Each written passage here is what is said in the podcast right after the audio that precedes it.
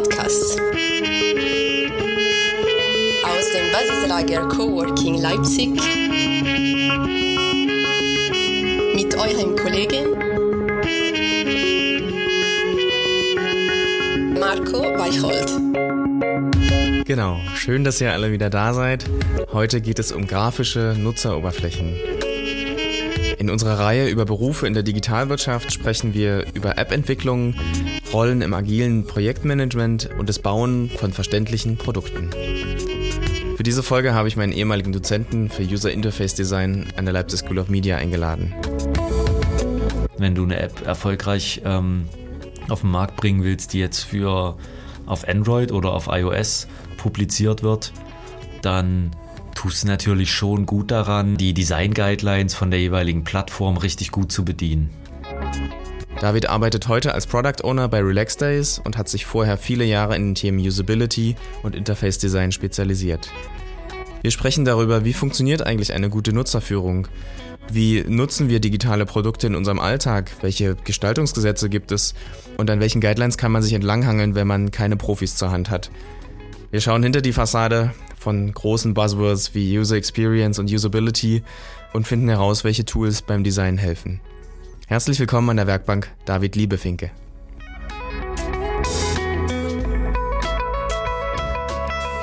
David, was macht denn eigentlich ein User Interface Designer? Gute Frage. Steigst gleich schwierig ein. Okay. ähm, Versuche ich mich mal zurück zu erinnern, was ich immer so gelehrt habe an der Leipzig School of Media oder anderswo. Also das Wort Design, was da drin steckt, ist für mich eigentlich, wie du eben schon gesagt hast, so Buzzwords nicht so trennscharf. Also es geht eigentlich gar nicht so nur ums, ums Gestalterische. Wie sieht das aus? Ist es irgendwie ansprechend und so weiter? Sondern Design eher im, ja, im englischen Sprachgebrauch zu verstehen, ähm, Entwicklung. Mhm. Also Entwicklung von User Interfaces. Da gehört Konzeption dazu, ähm, vielleicht auch Messbarmachung davon, wie gut oder wie schlecht das ist für den jeweiligen Nutzer. Das war im, im Bereich Gebrauchstauglichkeit, Usability und natürlich auch das, ähm, das Design im Sinne von Gestaltung, wie sieht das aus.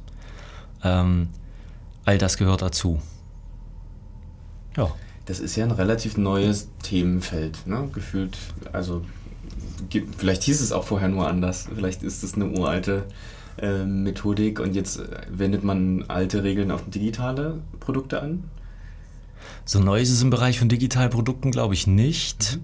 Ähm, für mich war es damals noch ein bisschen neu oder überraschend, dass es so ein Ding ist oder ein Ding sein könnte, weil ich hatte da gar keinen Fokus drauf. Wir haben ja gerade drüber gequatscht. Ich komme eigentlich eher so aus der Audiotechnik-Ecke.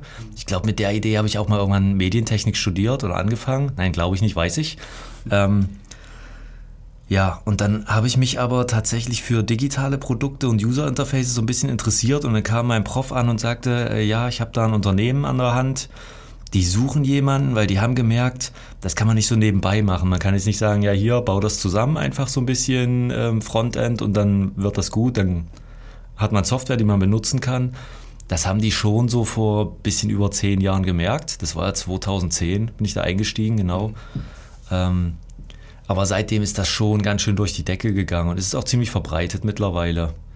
Als ich fertig war mit dem Studium, habe ich noch so gedacht, hm, mal gucken, wie, wie, das so ist, jetzt einen Job zu finden. Bin ja dann noch in der Firma geblieben damals bei Vorkont. Mhm. Aber ähm, über die Jahre habe ich gemerkt, oder jetzt auch, wenn ich mit ehemaligen Kollegs spreche, die überlegen, ja, soll man noch mal, kann man nochmal wechseln oder schaut man sich woanders um, dann gibt es mittlerweile so eine riesen Community und tausende Stellen. Also es hat eigentlich jedes Unternehmen gemerkt, was sich irgendwie mit digitalen Produkten auseinandersetzt, dass die relativ schnell schon jemanden einstellen, der da Ahnung von hat und der sich da ein bisschen drauf fokussiert.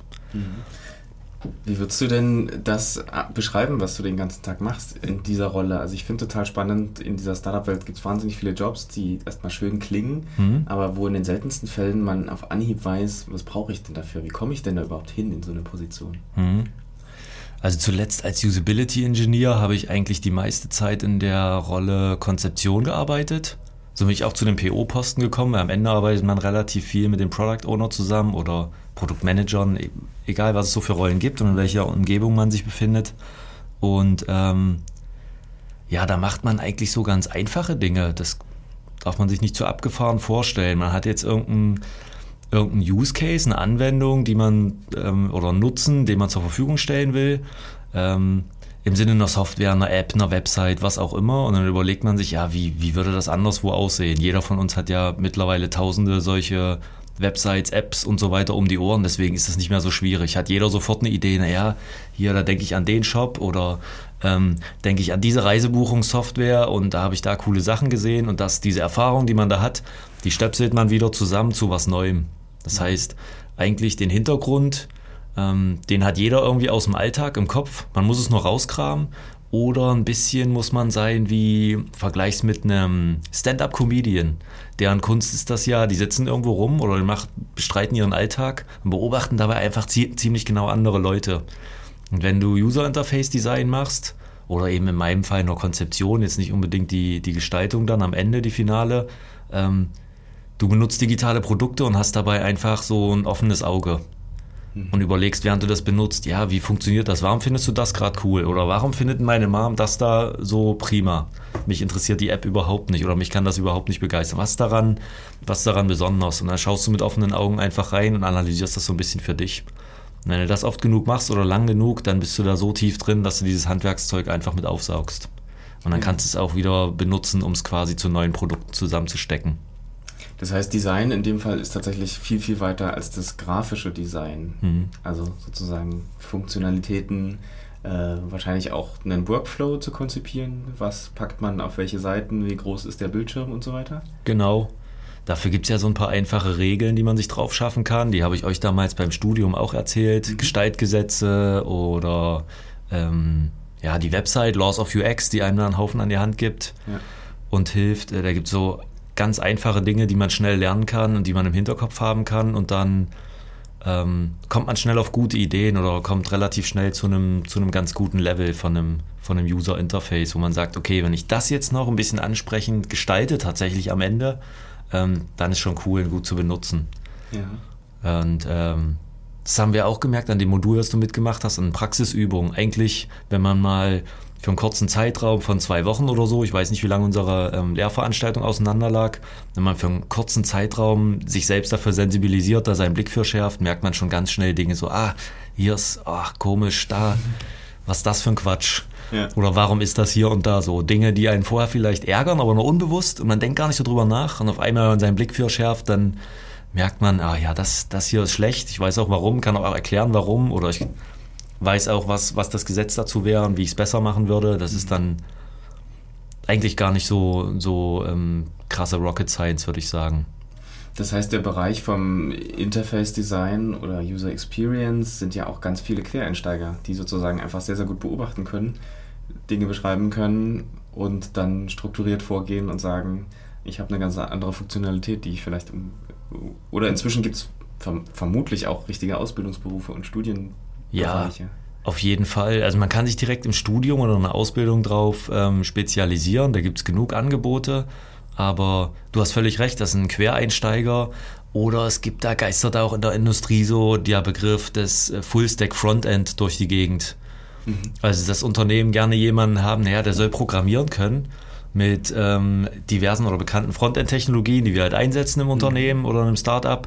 Ähm, dann hat er aber auch ein Gefühl fürs Design mhm. und für wirklich für, für ansprechendes Design, für Gestaltung und er hat auch noch ein Gefühl für, was ist einigermaßen gebrauchstauglich und was nicht und hat schon möglichst viel Erfahrung. Ja, das so eine, klingt nach eierlegender Wollmilchsau, aber gibt es mittlerweile. Okay. Habe auch viele Frontend-Entwickler gesehen, die das tatsächlich haben und mitbringen, die schon so viel Sinn für Gestaltung mitbringen, dass man merkt, ja, okay, da, wenn die was umsetzen ähm, und sich dabei eine Platte machen und natürlich auch die Zeit dafür haben, ähm, sich da Gedanken zu machen und wirklich so diesen Effort reinzustecken, dann kommt da schon was ziemlich Gutes bei raus. Mhm. Ähm, du hast ja in verschiedenen Rollen auch schon gearbeitet im Bereich der Softwareentwicklung. Ähm, kannst du vielleicht dieses, diese Teamarbeit einmal noch kurz skizzieren? Was für Leute kommen da zusammen? Wie mhm. groß ist vielleicht auch aus deiner Sicht ein sinnvolles Team, damit ein Produkt dabei rauskommt, was technisch funktioniert, aber was auch von Nutzern verstanden wird? Ähm, mhm. Und wie ist vielleicht die Interaktion zwischen den verschiedenen Rollen, weil da geht, glaube ich, ganz viel durcheinander und ich glaube, es lohnt sich da nochmal sozusagen so ein bisschen äh, auseinanderzudröseln, welche Jobs und Rollen es ja. da überhaupt gibt. Bestimmt. Ähm, ja, und so ein Durcheinander sehe ich auch, da hast du recht. Das würde ich aber gar nicht als negativen Effekt bezeichnen. Ich versuche gerade immer den Leuten bei uns im Unternehmen ähm, beizubringen, naja, klar, du hast irgendwie Profis, wir sind genug Leute, wir haben eine IT-Mannschaft von 100 Menschen, uns gibt es UI-Designer, wirklich alles, jede Professionalität, die du brauchst, auf ziemlich hohem Level. Ja. Ähm, nichtsdestotrotz kann diesen Teil Konzeption jeder so ein bisschen machen und sollte sich da niemand rausstehlen. Und ich bringe eigentlich mal den Teams bei, naja, wenn jetzt Person X, die ihr da gerne befragen wollt, keine Zeit habt, das blockiert euch ja nicht, hält euch ja nicht davon ab, jetzt die Software aber weiterzuentwickeln. Hier, hier den Formulardialog hinzuzufügen oder den da noch so ein bisschen aufzubohren. Mhm. Ähm, macht euch einfach selbst Gedanken zu. Da gibt es auch Tools, habe ich extra bei uns eingeführt, das wirklich jedem zur Verfügung gestellt wird, wo du einfach so ähm, ja, Filzstiftskizzen mitmachen kannst. Balsamic heißt das. Wir haben das als Plugin für Jira, also für unser Ticketsystem. Und ähm, das wollte ich explizit so haben und predige das auch so, dass da jeder rankommt. Jeder, ob du jetzt Softwareentwickler bist, ob du Backend-Entwickler bist oder Frontend-Entwickler, jeder in so einem kleinen agilen Team, wir haben nur agile Teams eigentlich, ähm, hat ja eine, eine Eigenverantwortung und auch so einen eigenen Willen, dass das, dieses Produkt, was die eben bauen, in ihrem Team geil wird. Und deswegen kann sich da auch oder soll sich da jeder mit beteiligen und sagen, naja, hier, ähm, da ist mir noch dieses und jenes aufgefallen, da habe ich die Idee, da schiebe ich mal noch irgendeine eine zweite Variante mit rein. Deswegen sehe ich die Rolle von Konzeption oder UI-Design nicht so unbedingt bei einer Person, die man in ein Team steckt, das ist so, was man üblicherweise macht, Mhm. sondern Das machen alle Ähm, so ein bisschen. ja, nicht unbedingt, aber jeder sollte die Möglichkeit haben. Und wenn jetzt diese eine Rolle eben nicht zu 100% ausgefüllt ist, das ist in vielen Unternehmen so wie bei uns, du hast nicht für jedes Entwicklungsteam einen Vollzeit-UI-Designer oder einen Vollzeit-UI-Designerin, geht nicht. Mhm. Kein Unternehmen leistet sich das. Und ähm, deswegen rangeln da immer alle so ein bisschen drum. Wir haben jetzt aktuell zwei Leute, werden glaube ich noch mehr, aber da kloppen sich natürlich die Teams so ein bisschen drum. Okay. Und was ich denen dann aber immer beibringe, ist, naja, jetzt lass aber diese User Story oder das, was ihr da als Anforderung auf dem Tisch habt, jetzt lass es doch nicht liegen mit der Begründung, naja, ähm, die haben jetzt gerade keine Zeit für uns, deswegen muss das jetzt so lange warten, sondern mach dir selber eine Platte. Wie kommst du trotzdem zu einer ersten Version vom Produkt? Okay. Und was wir machen, ist ja auch agil entwickeln oder was viele in der Industrie heute machen. Das heißt, dein Produkt, was du da baust, kann eine App sein oder irgendwas. Das dreht sich ja sowieso immer ganz schnell und ändert sich. Das heißt, ähm, du musst nicht im ersten Step dazu der besten Version kommen und du musst dich auch nicht hinsetzen und sagen, jetzt setzen wir den Marco hin und den David und die machen jetzt erstmal ein Konzept und dann machen die vielleicht Befragungen und bauen vielleicht noch einen Prototypen und dies und jenes und dann später holen die sich noch ähm, eine dritte Person hinzu und dann machen die das Design dafür und ich entwickle das irgendwie über so einen ewigen Zeitraum, Ja. sondern was wir ja in unserer agilen Welt probieren ist, stell doch erstmal was hin, du kriegst das hin mit den Leuten, die du da im Team hast ähm, und dann teste das. Das meinte ich vorhin im Vorgespräch, wir haben schon kurz gequatscht mit Guerilla-Testing. Wenn du irgendwas Greifbares in der Hand hast, dann hast du ja auch eine geringe Hemmschwelle zu sagen, naja, okay, setz jetzt mal irgendjemanden davor, der mit dem Projekt ja nichts zu tun hat. Oder jemanden auf der Straße. Ihr habt es noch viel geiler hier im Coworking Space. Du kannst ja einfach eine Etage runtergehen, dir irgendjemanden suchen, der da im Kaffeebereich sitzt und sagt, du, ähm, lass uns mal unseren Kram durch. hier, guck dir das mir Ja. mal an. Ja. Ja. Ich erzähle dir kurz das Setting, wozu das gehört und so weiter. ja. Hängt natürlich ein bisschen von der Anwendung ab.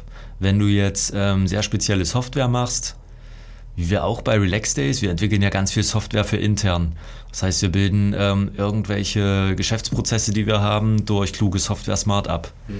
Da hast du natürlich nicht den Luxus, das mit jedem testen zu können, weil meistens ähm, ist die Software dann nur begreifbar für jemanden, der auch aus dieser Fachabteilung ist. Mhm. Ja, ähm, ich habe euch damals diese Definition von Usability beigebracht oder von Gebrauchstauglichkeit aus der ISO-Norm 9241. Ähm, die finde ich immer noch am besten und da erzähle ich immer noch für die, von. Genau, gerne für die Zuhörer noch einmal. Ja, ich kann es jetzt nicht so runter rezitieren, aber im Grunde geht es darum, ähm, ist Gebrauchstauglichkeit ein ähm, Qualitätskriterium für eine Software, eine Anwendung, kann auch eine Hardware sein. Ähm, die beschreibt, wie effektiv, wie effizient und wie zufriedenstellend ein ganz konkreter Nutzer ein ganz konkretes Tool ähm, in einem ganz konkreten Kontext und für eine ganz konkrete Aufgabe benutzen kann. Und da liegt dann in dem Fall, von dem ich jetzt sprach, eigentlich der Hase im Pfeffer. Du brauchst quasi diesen ganz konkreten Nutzer, der muss schon aus der Fachabteilung sein und diesen Kontext. Wenn du bei Relax Days zum Beispiel eine App für einen Lagermitarbeiter baust, dann musst du ein bisschen kennen, ja, wie sind denn die Leute im Lager drauf? Wie ist denn deren Kontext? Das ist ja relativ hektisch. Du rennst dann im Lager rum, sammelst irgendwelche Waren ein, mhm. bringst sie zu einem Packplatz. Ja. Ähm, dann brauchst du zu dem Kontext noch seine konkrete Hardware, weil der hat ja dann irgend so ein mobiles Gerät an der Hand, mit dem der rumflitzt oder mit einem äh, Fahrzeug durch die Gegend fährt. Ja. Das ist also alles sehr speziell. Ja. Da bringt es natürlich nichts, wenn ich eine App baue, wenn ich jetzt mal zu Marco vorbeigehe und sage, guck dir mal meine App an, lass die mal testen. Da wirst du nichts, mhm. nichts mit anfangen können. Mhm. Ähm, aber bei anderen digitalen Produkten ist es wieder ganz einfach, wenn du einen Shop baust oder ihr hattet beim letzten Podcast Clever Shuttle. Mhm. Da brauchst du nur irgendeinen Großstädter fragen und jeder wird sich in diese Lage reinversetzen können und das, das einigermaßen ähm, testen und vielleicht auch bewerten können. Ja. Du sagst jetzt, ähm, lieber Sachen ausprobieren, testen, schnell launchen, schnell in den Markt geben und sozusagen dann on the go optimieren. Genau. Ähm, das spricht ja gegen einen langen Konzeptionsprozess eigentlich. Also macht es ja. auch deine eigene Rolle vielleicht so ein kleines bisschen nicht überflüssig, aber immerhin sozusagen sagst du lieber was draußen haben und dann schnell Feedback einsammeln. Genau. Würdest das ständig iterativ einfach verändern. Mhm vielleicht jetzt nicht im Markt, hängt ein bisschen vom Produkt ab. Da predige ich auch jetzt etwas, was ich ja selber noch nie vorgelebt habe als Startup oder sowas. Da hast du schon noch so ein paar andere ähm, Kriterien vielleicht im Hinterkopf, die du so bedenken musst. Wann launchst du so ein Produkt und wann gehst du damit jetzt wirklich raus? Ja. Ähm, aber in unserem Fall oder in den Settings, in denen ich bisher gearbeitet habe, war es schon so, dass man eher sagen konnte, naja, je, je schneller wir das jetzt irgendwie auf der Straße haben und irgendjemandem zeigen können, ähm, umso besser ist das und das hat auch keinen wirtschaftlichen Schaden für uns. Und dann gibt es halt noch eine Version, noch eine Version. Mhm. Sollte man natürlich nicht ins Extreme treiben. Ähm, ja, guck dir Spotify an. Mhm. Ähm, da geht mir das manchmal regelrecht auf den, auf den Sack, mhm. weil da kommen ständig Änderungen in die App. Ob das jetzt auf dem iPad ist oder auf meinem Telefon. Ich habe nun alle Betriebssysteme, alle Ökosysteme, also Android, Windows, ähm, iOS um die Ohren. Ja die hauen einem ja ständig durch AB-Testing auch. Das heißt, die testen verschiedene Versionen. Die einen Nutzer, den schmeißen sie mal das hin, dann mal das. Mhm. Und das ähm, ist schon ziemlich anstrengend manchmal im Alltag, weil das ist ja so ein richtiger Alltagshelfer, ein Tool, was mhm. du ständig benutzt, wenn du in Eile bist, setz dich aufs Fahrrad morgens, okay, jetzt mache ich noch meinen Podcast an, mhm. wieder irgendwas geändert, jetzt leuchtet irgendwas anders grün, jetzt ist es nicht mehr der Button, den ich vorher kannte und daran sehe ich jetzt nicht mehr, dass es runtergeladen ist, sondern dieses grüne Häkchen soll mir jetzt irgendwas anderes sagen. Ja. Das heißt, ähm, ja, da gibt es schon Fälle, kenne ich, da kannst du deinen Nutzern schon mit äh, richtig auf den Zeiger gehen. Das muss man echt überlegen, ob man da übertreibt. Aber im Grunde genommen ist diese Herangehensweise, ja, das ist der Kern vom, von dieser agilen Idee, agil vorzugehen. Mhm. Du hast gerade erwähnt, äh, verschiedene Ökosysteme, verschiedene Betriebssysteme, mhm. äh, hinter denen jeweils verschiedene Nutzerinnen und Nutzer stecken, ob jetzt mobil oder Desktop oder vielleicht auch Markenaffinität und so weiter. Äh, spielt das eine Rolle bei der Entwicklung von digitalen Produkten, für wen man das quasi oder für welche Umgebung man das konzipiert? Ja, klar. Also für die, für die Umgebung und den Kontext, in dem du bist. Zu dem Kontext gehört ja in dem Fall dann einfach die Hardware. Mhm. Also nehmen wir an, du machst ein digitales Produkt, eine Website oder was oder eine App. Dann ähm, entwickelst du ja die Hardware nicht mit. Die Hardware gehört sozusagen zum Nutzer oder zum Kontext. Kannst du jetzt sehen, wie du willst ist aber eine Dimension deines Problemraums, über die du dir eine Platte machen musst. Mhm. Und da spielt das Ökosystem schon eine Rolle. Ähm, zum einen auch also aus Produktentwicklungssicht und betriebswirtschaftlicher Sicht, weil du hast ja auch einen Total Cost of Ownership. Wenn du so eine App erstmal irgendwo gelauncht hast in einem Store, dann musst du zusehen, dass du dich um die Bewertungen kümmerst und so weiter. Ähm, das kannst du jetzt nicht irgendwie stiefmütterlich behandeln. Das heißt, du musst dir eine Platte machen, gehst du gleich in in alle Ökosysteme mhm. oder gehst du gleich zum Play Store und zu äh, iOS mhm. oder machst du das erstmal auf einer Plattform? Ähm, Aber sind das dann, Entscheidungen, die man ganz am Anfang sozusagen trifft, wo man dann sagt, okay, ich mache jetzt nur iOS, also Beispiel Clubhouse, hat ja noch andere Gründe mit Sicherheit, genau. aber sozusagen dieses Verknappungsding oder dieses, nee, wir, wir machen jetzt eine Nische, wir konzentrieren uns auf eine Sache und den anderen Markt wollen wir gerade gar nicht adressieren. Ja, das hat verschiedene Hintergründe, aber da bin ich gar nicht so der Fachmann für, weil die Entscheidung liegt dann wahrscheinlich tatsächlich eher bei, ähm, was ich so sagte, deine Cost of Ownership. Ähm, hast du Entwickler dafür, weil du eine native App bauen willst, dann musst du jemanden haben, der das in der Android-Welt gut kann mhm. und in der iOS-Welt. Gibt es auch technische Ansätze, einfach eine App zu entwickeln und die auf beiden zu deployen? Mhm. Kann man jetzt von halten, was man will, ist auch egal. Spielt jetzt hier für, für unser Gespräch, glaube ich, keine Rolle. Mhm. Aber ähm, nachgelagert ergibt sich dann eigentlich erst die Frage von UI-Design. Das heißt, du hast vorher diese Entscheidung getroffen und dann wirst du erst über, diese, über diesen Stein stolpern, oh Mist, wenn du jetzt eine wirklich gebrauchstaugliche App machen willst für iOS und für Android, die sehen dann schon anders aus. Mhm. Und die haben so leichte Unterschiede, diese Ökosysteme, und die musst du irgendwie beachten. Hast du da Beispiele dafür? Ja, ähm, ich merke das zum Beispiel bei Kleinanzeigen, benutzen wir gerade sehr viel, weil wir halt kleine Kinder haben und deswegen ständig Sachen zu verkaufen, wieder neu einzukaufen. Die wachsen ja so extrem und Dinge, ja. die du gefühlt nur einen Monat hattest, sind schon wieder nicht mehr zu gebrauchen. Ja. Deswegen sind wir da so richtig doll ins Game eingestiegen und da merkst du echt einen Unterschied. Ich benutze halt den ganzen Tag das auf dem Smartphone, weil du da immer Fragen reingetröppelt bekommst. Mhm. Und wenn du das abends auf dem iPad benutzt, sieht es ganz anders aus. Mhm. Ja, diese Hauptnavigation dann da unten ist so eine Leiste und das fühlt sich dann von der Bedienung, vom Navigationskonzept schon sehr anders an im Vergleich zum Smartphone. Auch aufgrund der unterschiedlichen Bildschirmgröße. Ja. Aber da merke ich diesen Gap ganz stark. Da bin ich immer am Stutzen. Deswegen mache ich es mittlerweile auf dem iPad auch schon gar nicht mehr auf. Okay, weil sich das intuitiver anfühlt am Telefon? Mhm. Obwohl du bist einfach schneller, ja. Also ich hatte ja vorhin diese drei, also wie, ähm, wie effizient bist du, wie, wie effektiv und ähm, wie zufriedenstellend ist die Benutzung. Ja.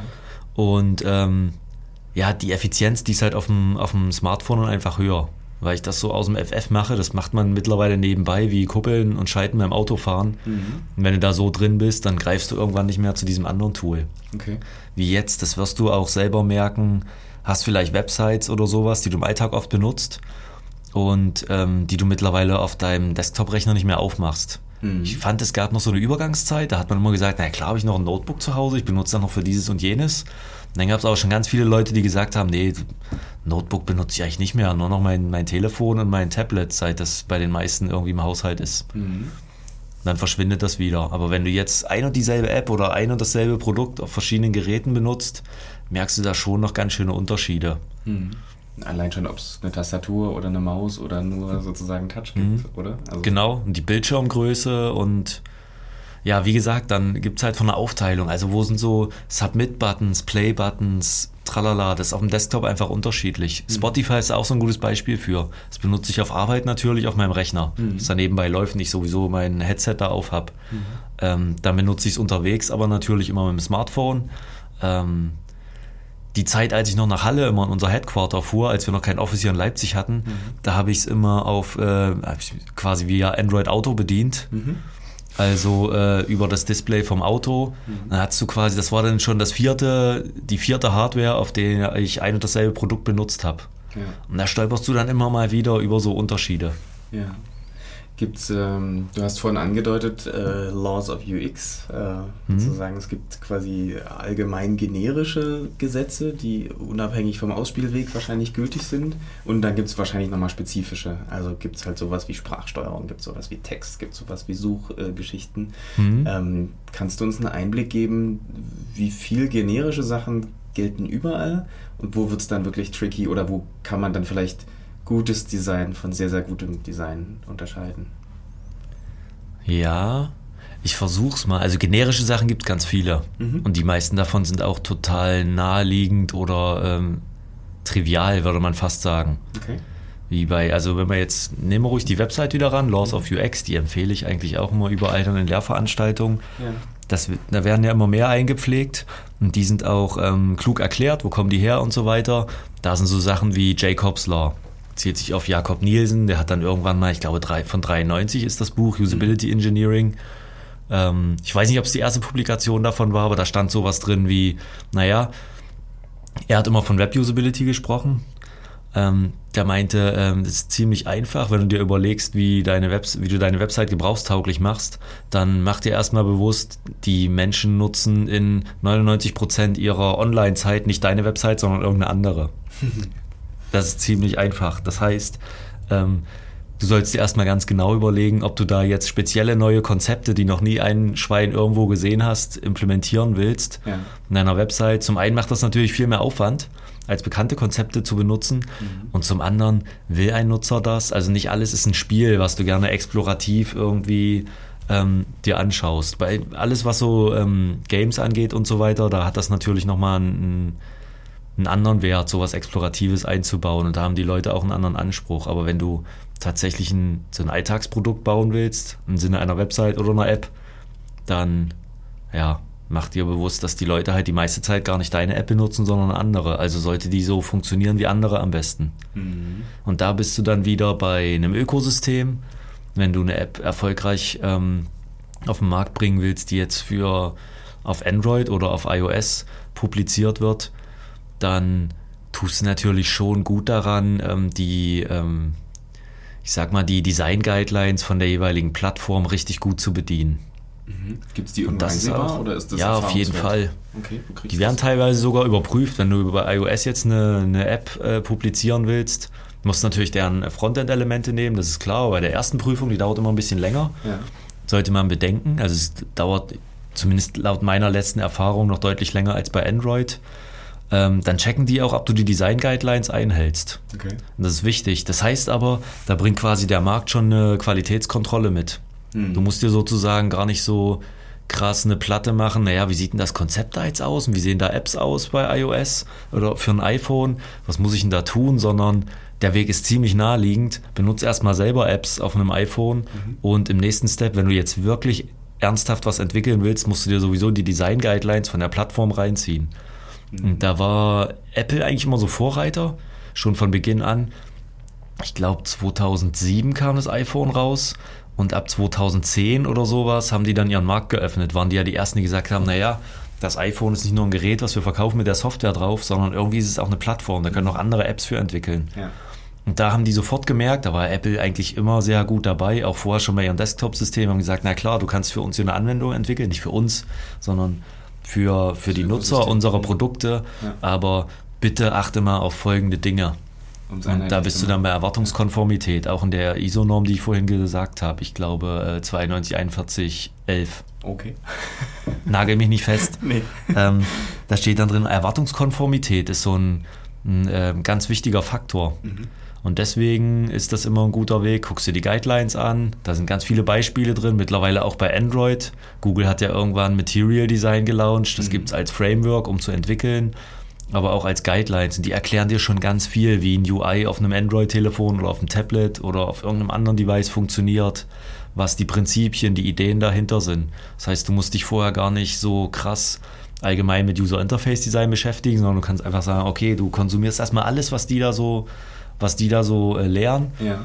Und wenn du das so durchexerziert hast, hast du schon ganz viel gelernt und okay. du weißt schon für ganz viele Probleme, die du hast, sei es zum Beispiel Navigation, ähm, Formulardialoge mhm. und so ein Zeug, siehst du schon sehr gute Beispiele dort und sehr gute Herangehensweisen. Und die übernimmst du dann einfach, kopieren, fertig.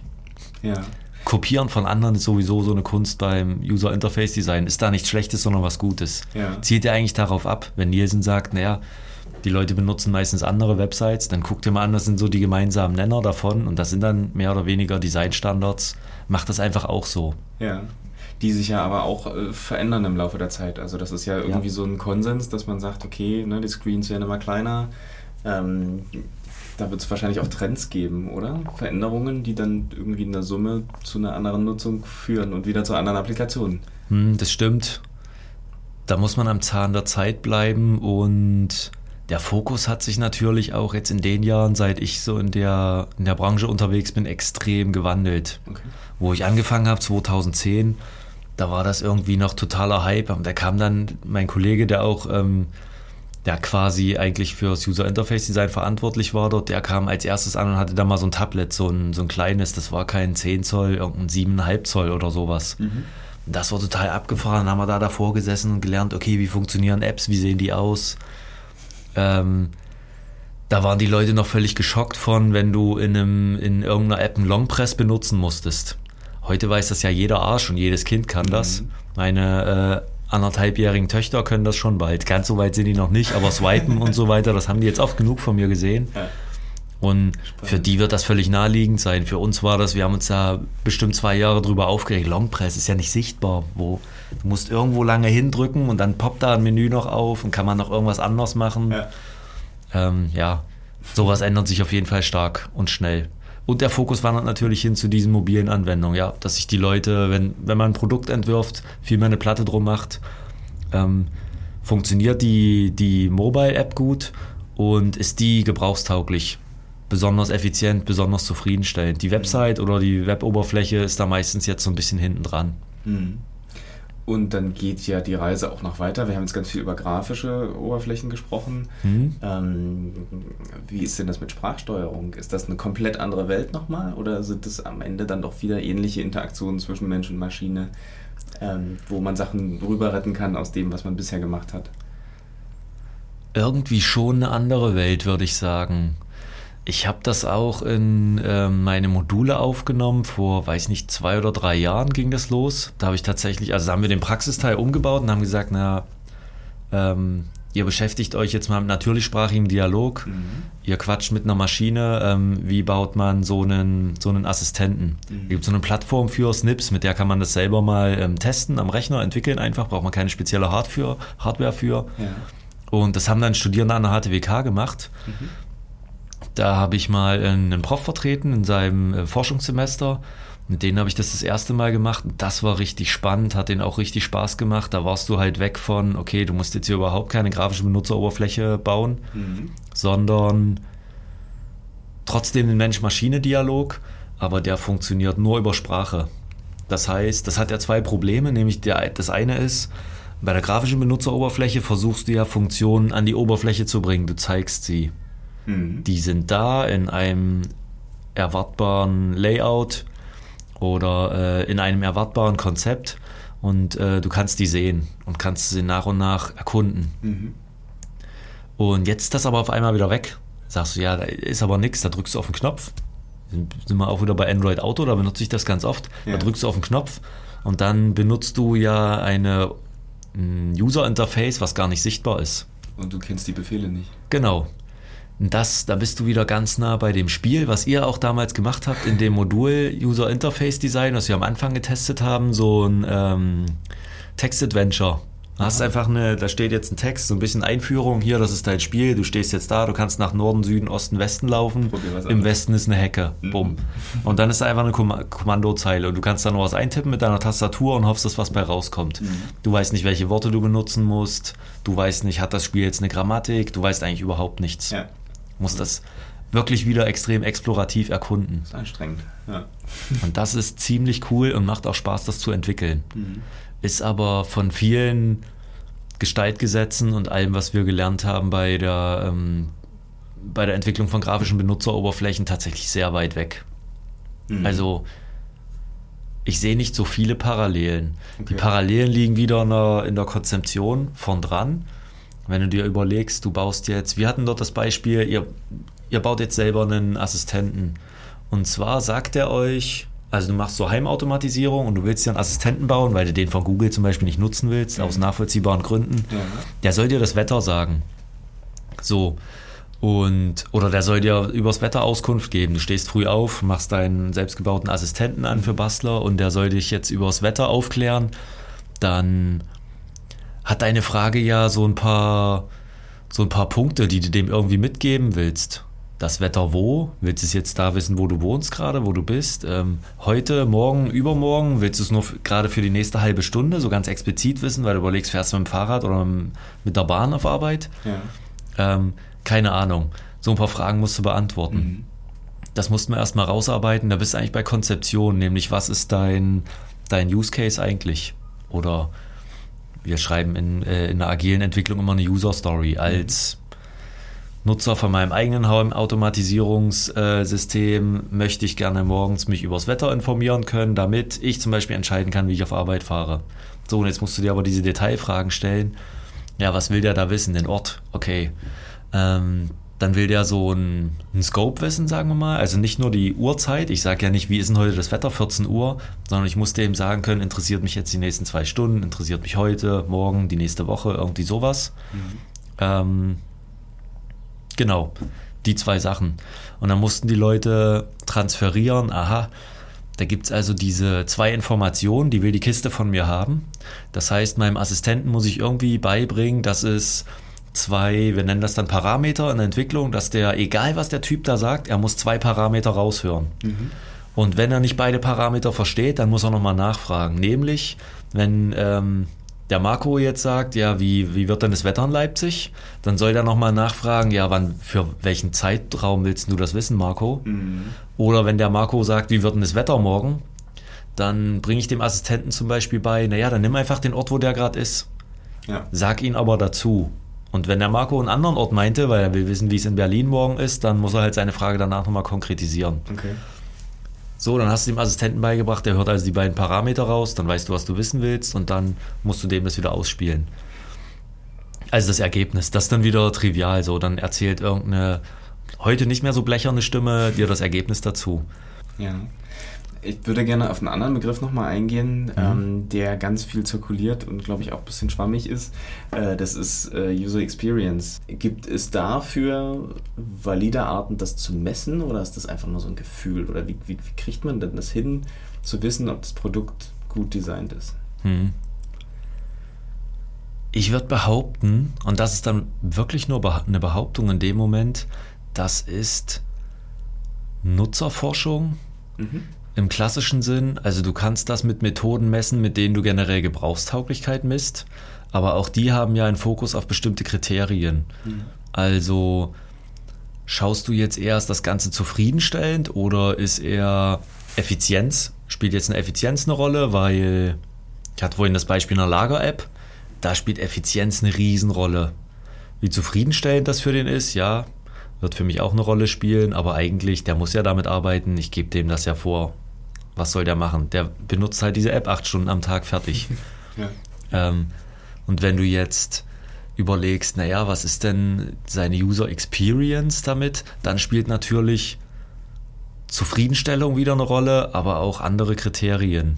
Also macht denen das irgendwie, macht dem das Spaß, das zu benutzen? Ähm, fühlt er sich dabei produktiv? Das heißt, dieser Begriff User Experience ist viel weiter gefasst. Hängt aber auch wieder, genau wie Usability, äh, ganz stark von, was sind die konkreten Nutzer, was ist der konkrete Kontext, was sind seine konkreten Aufgaben damit mhm. zusammen. Das heißt zum Beispiel User Experience von einer Anwendung wie Clever Shuttle hattet ihr beim letzten Mal. Mhm. Ähm, da hat das so Kriterien, die teilweise gar nicht vom User Interface herkommen. Zum Beispiel, da gehört dann oder spielt sehr stark rein, naja, wie schnell, wenn ich starte jetzt, will jetzt diesen Service buchen, will jetzt irgendwo hinfahren, mhm. ähm, wie schnell kriege ich denn das hin oder wie schnell kommt denn da jetzt auch ein Shuttle? Wie viel kostet mich das und so weiter? All das wird einen ganz krassen Einfluss darauf haben, wie ist mein Erlebnis davon. Wenn mich mhm. jetzt jemand besucht hat in Leipzig, sage ich, naja, installiere doch mal die Clever Shuttle App, wenn du noch kein Nutzer bist, kriegst du ja am Anfang sogar Guthaben. Ja. Ähm, dann wird die User Experience, also was der am Ende erlebt mit dem Produkt, ja nicht nur davon abhängen, wie gut konnte der jetzt die App bedienen, mhm. ganz platt gesagt, ja. oder wie effizient oder wie zufriedenstellend, das wäre dann einfach nur Gebrauchstauglichkeit mhm. oder Usability, sondern da gehört noch viel mehr an dieser Bubble ringsrum, was ihn entweder dazu bewegt, dann irgendwann zu Hause zu erzählen, ja, da habe ich meinen Kumpel David in Leipzig besucht, das war mega geil, sind wir mit so einer Clever Shuttle App gefahren, war viel geiler als Uber oder keine Ahnung was, oder ein Taxi anrufen, mhm. ähm, oder nicht. Ja. Deswegen ist das auf jeden Fall so ein schwammiger Begriff. Und schwammig und ein Buzzword deshalb, weil da mit mittlerweile jeder um sich schmeißt. Also die Leute werden dann auch User Experience Designer genannt, weil das ist im, im Zweifel trifft das auf jeden Fall, was der bei uns machen soll. Ähm, oder die Abteilung wird User Experience Design genannt, weil da stecken wir alle möglichen Leute rein und es klingt einfach fancy. Ja. Wir wollen ähm, in der Podcast-Reihe auch so ein bisschen diese digitalen Berufe, die vielleicht noch ein bisschen neu sind, die sich auch noch ein bisschen sortieren, mhm. ähm, auch so ein bisschen kennenlernen, ähm, weil das ein bisschen exotisch ist. Kannst du uns einen Einblick geben, welche Tools du gerne nutzt in deinem Alltag, in deinem professionellen Alltag, die du vielleicht auch empfehlen kannst, ob es jetzt in einem kleinen Team ist, in einem Jugendteam, in einem Startup oder vielleicht auch in einer größeren Struktur? Ähm, mhm. Was verwendest du super gerne? Was kannst du empfehlen? Das ändert sich ständig. Jetzt bin ich ja schon eine Weile als Product Owner aktiv und da habe ich schon ja Balsamic in den Raum geschmissen. Das ist ein mega altes Tool. Manche halten das auch für, für überholt mittlerweile. Ich finde es cool, weil da kann jeder ohne Vorwissen ganz schnell ein Konzept zusammenbauen, ähm, eine grafische Benutzeroberfläche und da sind schon ganz viele Elemente fertig. Mhm. So äh, eine Combo-Box, verschiedene Arten der Navigation, auch so ein, ein Smartphone gemalt, wo du dann ein Screen reinmalst und alles so ein Kram. Ist das ein Free-Tool also, oder kostet das Geld? Nee, es gibt nur eine Testversion, ansonsten kostet das Geld. Muss man nachschauen, ja. Es ist, wir haben es für Jira als Plugin, da war es, glaube ich, relativ teuer, aber lohnt sich bei der Anzahl an Leuten. Ja, okay. Ähm, und es gibt es dann aber auch als Desktop-Variante und so weiter, einfach um, um quasi Wireframes oder sogar ganze Prototypen zu bauen. Mhm. Und das ist ein mega cooles Tool, weil du baust da Konzepte auf dem richtigen, auf dem richtigen Detailgrad. Mhm. Erinnerst du dich vielleicht, habe ich damals auch gelehrt, wenn du, wenn du dir jetzt über ein Produkt Gedanken machst und Konzeption machst, dann sollten deine ersten Gedanken nicht mega durchdesignt sein. Und die sollten auch nicht aussehen wie, wie ein fertiges Frontend, eine fertige App oder sowas, weil das lenkt immer den Blick auf so kleinteilige Designfragen, aber darum geht es eigentlich nicht, es geht ja nur um dein Konzept. Okay. Und dann ist es geil, du hast lieber wie bei Samik so hässliche Filzstiftskizzen, weil ich sage jetzt nicht jeder, aber so 90 Prozent der Leute erkennt sofort, ja, okay, das ist jetzt nur, als hätte der da am Whiteboard gemalt und würde mit mir eine Idee diskutieren. Gab schon Fälle, haben mir Kollegen damals erzählt, naja, da hat dann der Kunde gefragt, ja, es ist cool, alles prima, aber es sieht irgendwie so ein bisschen, so ein bisschen schrottig aus. Äh, können wir das noch anders machen? Also die haben tatsächlich nicht gerafft, dass es irgendwie Skizzen sind. Ja. Aber ähm, ja, das ist trotzdem immer noch ein Mega-Tool. Gibt es sicher mittlerweile auch andere, auch als Plugins für ähm, Jira oder andere, andere agile Ticket-Software. Aber sowas finde ich extrem wichtig. Neben dem Bleistift, den du sowieso auf dem Tisch hast oder ein Whiteboard, was an der Wand hängt, kommst relativ schnell dazu, dass du mal Gedanken digitalisieren musst, weil du die an eine User Story hängst oder weil du sie mit jemandem teilen willst oder was weiß ich. Weil du zum Beispiel remote zusammenarbeitest, das ist ja jetzt gerade eine riesen Herausforderung, auch für uns. Ja. Ähm, dann ist cool, du hast so ein Tool, wo du ähnlich schnell wie am Whiteboard richtig schnell Ideen zu Papier bringst oder zu Pixel. Ja. Ähm, und dabei jetzt dich nicht in irgendwelchen Details schon verlierst. Und auf der anderen Seite hält das die Leute davon ab, die tatsächlich Gestalter sind und sich vielleicht auch am Ende in deiner in deinem, in deinem Unternehmen um die Gestaltung kümmern, schon zu detailliert zu werden. Das habe ich mega oft gesehen, dass die UI-Designer dann ganz früh schon ihr Sketch aufmachen, das wäre das nächste Tool. Mhm ähm, früher war das ganze Adobe-Zeug ja Industriestandard. Mittlerweile hat sich das doll gewandelt und es ist so ein bisschen heterogener, der Markt. Mhm. Gibt es noch, ähm, gibt halt Sketch, InVision, keine Ahnung, finden die Leute besser raus. Äh, auch die, die da aktuell mitarbeiten, das ändert sich auch ständig. Aber die Designer haben dann allzu oft zu ihrem Design-Tool gegriffen und gesagt, na, da arbeite ich eh den ganzen Tag mit, kann ich auch hier drin schnell machen. Mhm. Und dann muss man die immer wieder einfangen und sagen, nee, darum geht es jetzt aber nicht. Lass uns mal hier auf unserem Level bleiben, wie wir alle jetzt hier Skizzen malen würden. Okay. Das ist eigentlich ein wichtiger Tipp. Den predige ich auch heute immer noch auch bei uns. Zu sagen, den, den Product Ownern oder halt, ich habe das, das hatten wir ganz am Anfang des Gesprächs, den anderen Teammitgliedern, ja, hier das Konzept ist wirklich nur auf dem Detailgrad. Es sind wirklich nur Filzstiftskizzen. Mhm. Da ähm, könnt ihr euch alle dran beteiligen und jeder kann da eine Idee mit reinbringen von diesem Detailgrad mit einem, mit einem äh, kleinteiligen Design sollte man möglichst lange wegbleiben.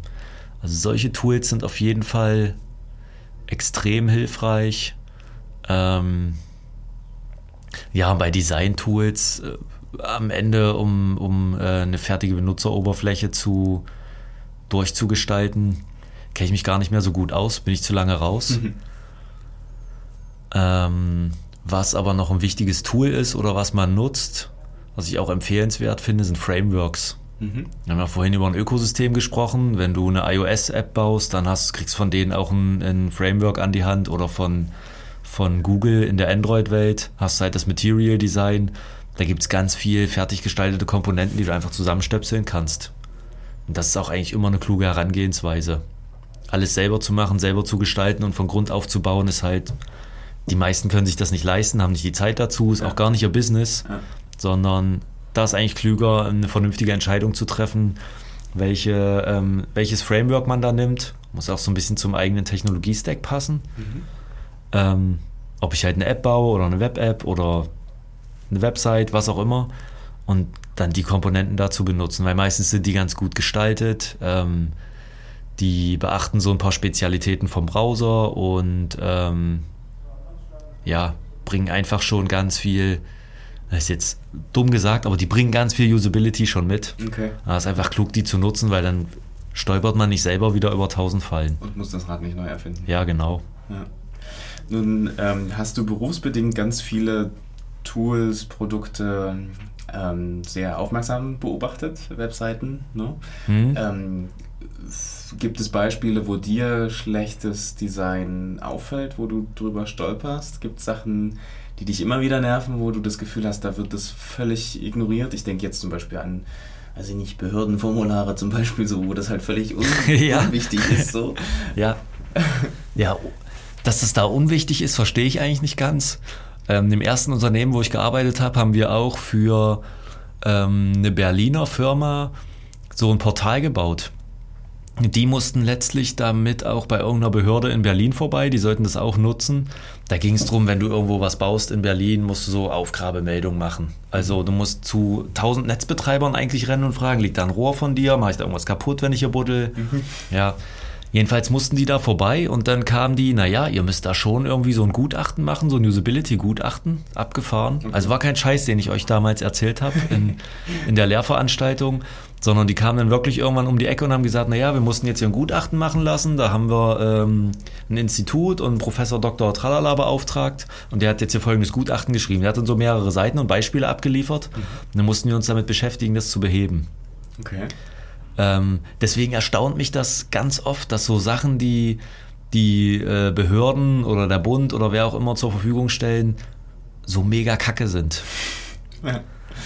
Und eigentlich gibt es da auch gute Beispiele. Du wolltest jetzt schlechte Beispiele hören, aber ich muss da mal eine Lanze brechen für, ja. weiß nicht, Elster Online, Steuererklärung Stimmt. damit schon mal gemacht. Stimmt, ja. Das finde ich gar nicht so schlecht. Da ja. regen sich immer Leute drüber auf, aber ich sag mir mal, wenn du jetzt nicht allzu speziell unterwegs bist, dann ist es wahrscheinlich eh klüger, einen Steuerberater zu nehmen.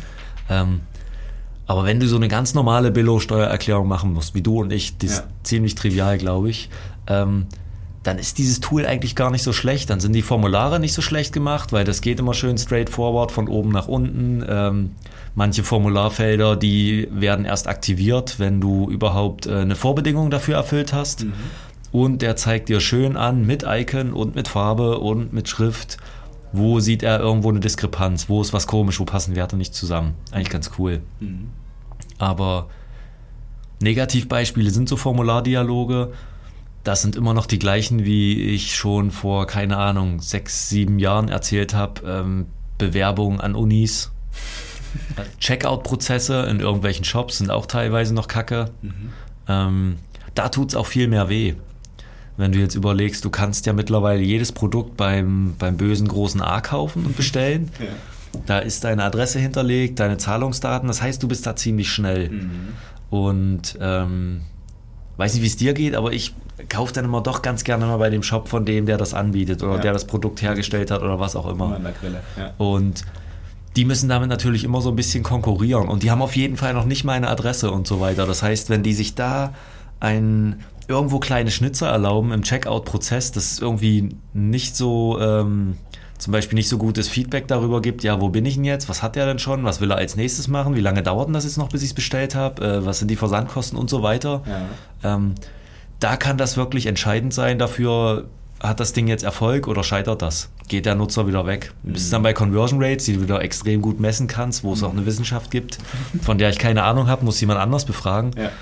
Aber ähm, da kommt Usability, rückt dann ganz nah ran an, wie erfolgreich ist das Produkt und wie erfolgreich nicht. Mhm. Das ist ziemlich krass. Ja, ich würde sagen, bei so ähm, Webshop-Dingen ist das ziemlich krass. Gerade so kleine Shops von kleinen Marken. Mhm. Ist quasi auch dann das Aufwendige. Ne? Dann kann man auch wieder Standardsachen zusammenklicken oder sich eine äh, eigene Lösung individuell zusammenbauen. Genau. Ja. Ich würde gerne so ein bisschen äh, zum Schluss nochmal in die Zukunft schauen. Mhm. Ähm, wir haben vorhin ja schon so ein bisschen über Trends äh, gesprochen, sozusagen, wo geht die Reise hin? Ähm, gibt es äh, große Bewegungen oder Veränderungen, die du ähm, momentan siehst oder die du dir vielleicht wünschst äh, in der Interaktion mit Interfaces?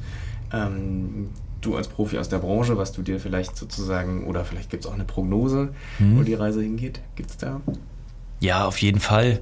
Ähm, wir hatten das vorhin schon, natürlichsprachiger Dialog, und zwar über ähm, Sprachbefehle.